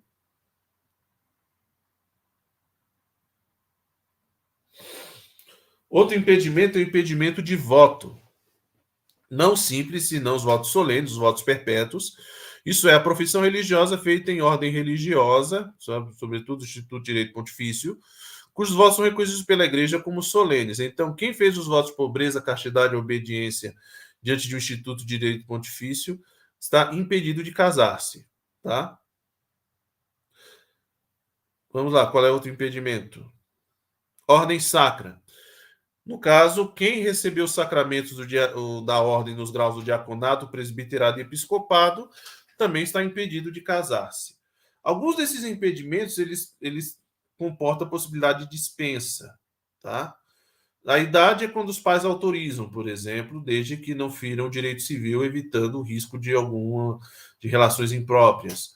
Os votos, por exemplo, um religioso pode pedir dispensa dos votos juntos, se for né, da, se o instituto for de direito pontifício, pode pedir junto à Santa Sé. Se for de direito diocesano, pode pedir junto ao seu bispo. Dada a dispensa dos votos, ele pode se casar. Ordem sacra precisa pedir a dispensa das obrigações. Geralmente, o impedimento de ordem sacra é, ele só é dado a dispensa pelo Vaticano, pela Santa Sé. Então, o padre tem que pedir lá a dispensa do, do, das obrigações do, do, do celibato, e aí sim ele pode casar-se né, deixando o ministério.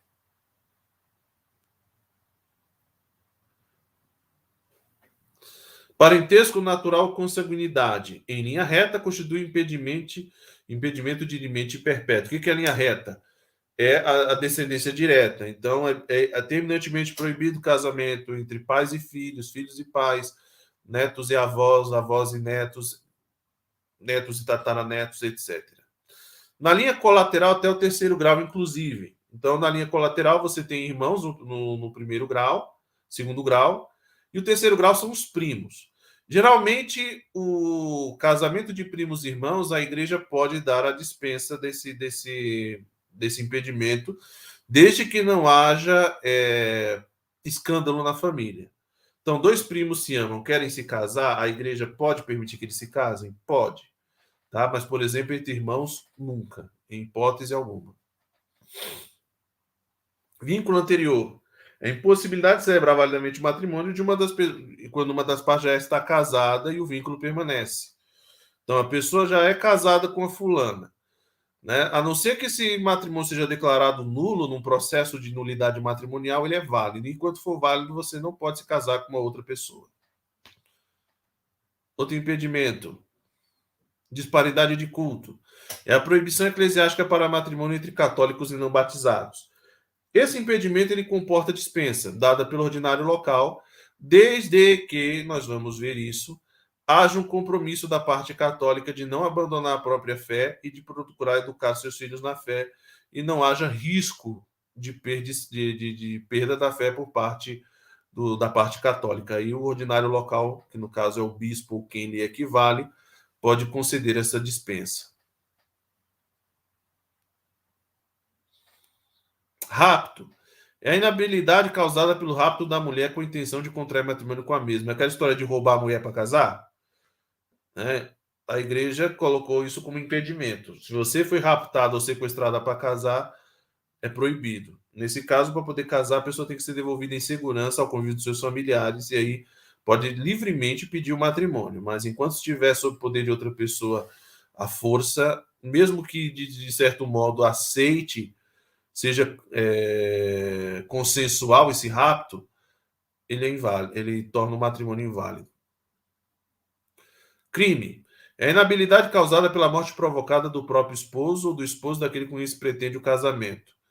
É aquela coisa. Sou casado, mas estou apaixonado pela, pela fulana e ela é casada. Aí eu vou e mato a minha esposa e mato o esposo dela para a gente poder casar. Aí não pode é impedimento também.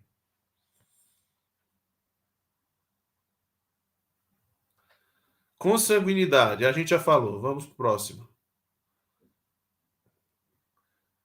Ah, impotência, volta lá. Vamos voltar. Tem o último. Na consanguinidade, só, só esclarecer. Inabilidade causada pelos laços sanguíneos de parentesco. Na linha reta de geração, sempre em todos os casos. Na linha colateral oblíqua até o quarto grau. Então, eu falei do, do quarto grau, que são os primos irmãos que podem casar-se com a licença do bispo. Com impotência. É incapacidade para a realização da cópula. Então, pessoas incapazes de reconsumar o matrimônio também estão sob impedimento. Não se podem casar.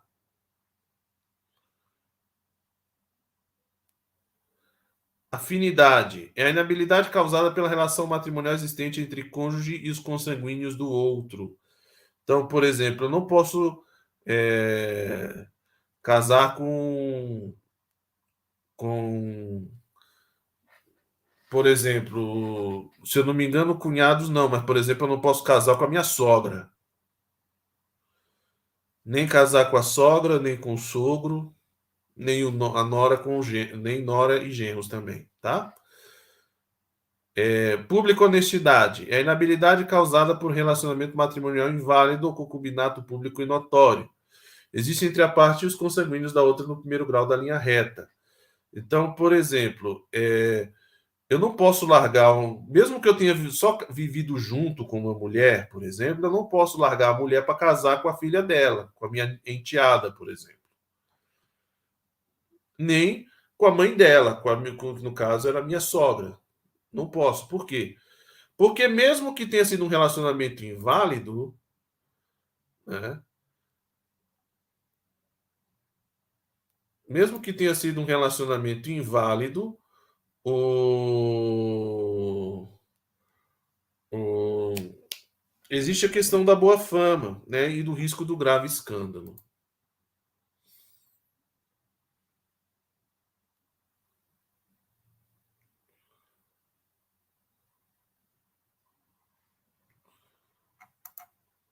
Vamos seguindo.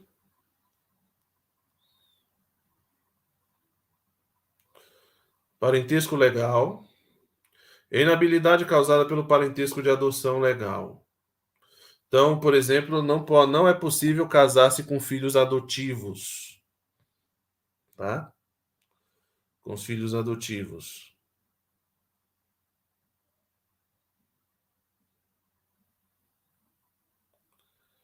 Então, aqui tem uma pergunta que veio aqui antes da gente seguir, né, do, do chat privado. Por conseguinte, vê-se que a igreja não pode autorizar o uso de anticoncepcionais em caso algum. Não é facultado à igreja dizer que é permitido aquilo que a lei de Deus não permite. Se o fizer, estaria traindo o Senhor Jesus. Não, os não anticoncepcionais admitem exceção? Então, quando eu estudei, né, fiz os meus estudos de teologia moral, eu me lembro que se falava da questão do ato chamado ato de duplo efeito, em que você tinha uma, uma, uma finalidade boa e uma finalidade segunda que não era boa, mas a boa era proporcionalmente melhor ou maior do que a segunda. E aí, nesse caso, pelo menos quando eu estudei a teologia, me falavam que o, o anticoncepcional usado para tratamento de saúde não para para como chama para contracepção, mas utilizado como medicamento, ele era tolerado.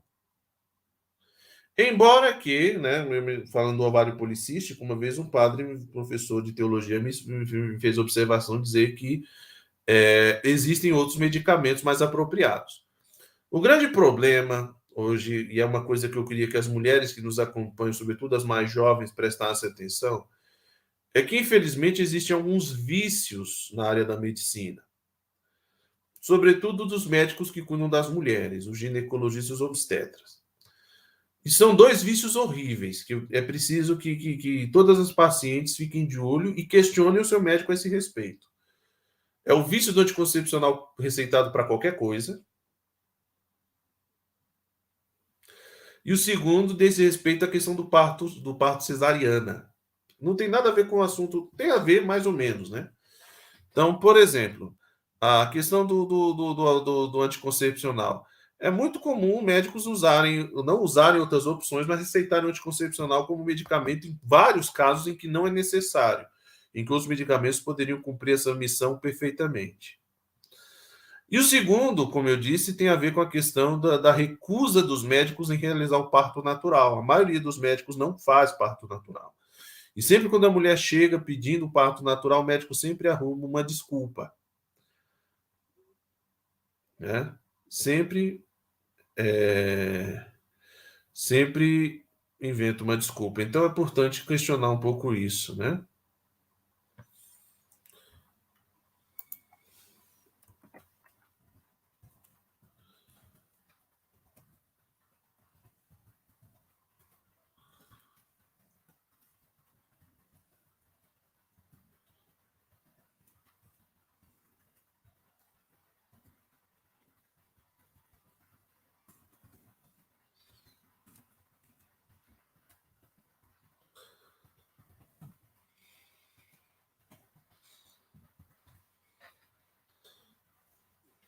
Vamos para a última pergunta para a gente encerrar a nossa de hoje, porque a gente já está passando do horário. E nós vamos continuar na próxima quarta. Para quando o que se exige quando um dos esposos não é católico? Né? O que que se exige, né? É, para serem lícitos, os matrimônios mistos entre católico e batizado não católico exigem a licença da autoridade eclesiástica. Os que têm disparidade de culto entre católico e não batizado, para serem válidos, têm necessidade de uma dispensa. Tá? Então, existe uma diferença entre dispensa e licença. Realmente, a dispensa tem a ver com a questão da dispensa do impedimento. A licença é uma autorização que se dá para realizar o sacramento, mesmo numa circunstância um pouco é, adversa. Tá?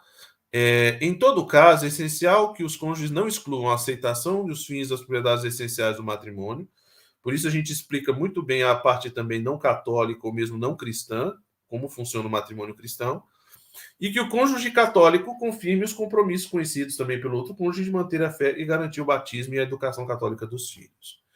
Bom, gente, a gente vai dar então, vamos encerrar a nossa pausa por hoje. Na próxima quarta-feira vamos dar prosseguimento ao assunto, nós temos ainda muita coisa para ver, e eu vou entrar com outros pontos interessantes que a gente vai poder aprofundar. Tá bom? Então agradeço os que estiveram conosco e na próxima quarta-feira a gente se encontra. Glória ao Pai, ao Filho e ao Espírito Santo, como era no princípio, agora e sempre. Amém. Abençoe-vos Deus Todo-Poderoso, Pai, Filho e Espírito Santo. Amém.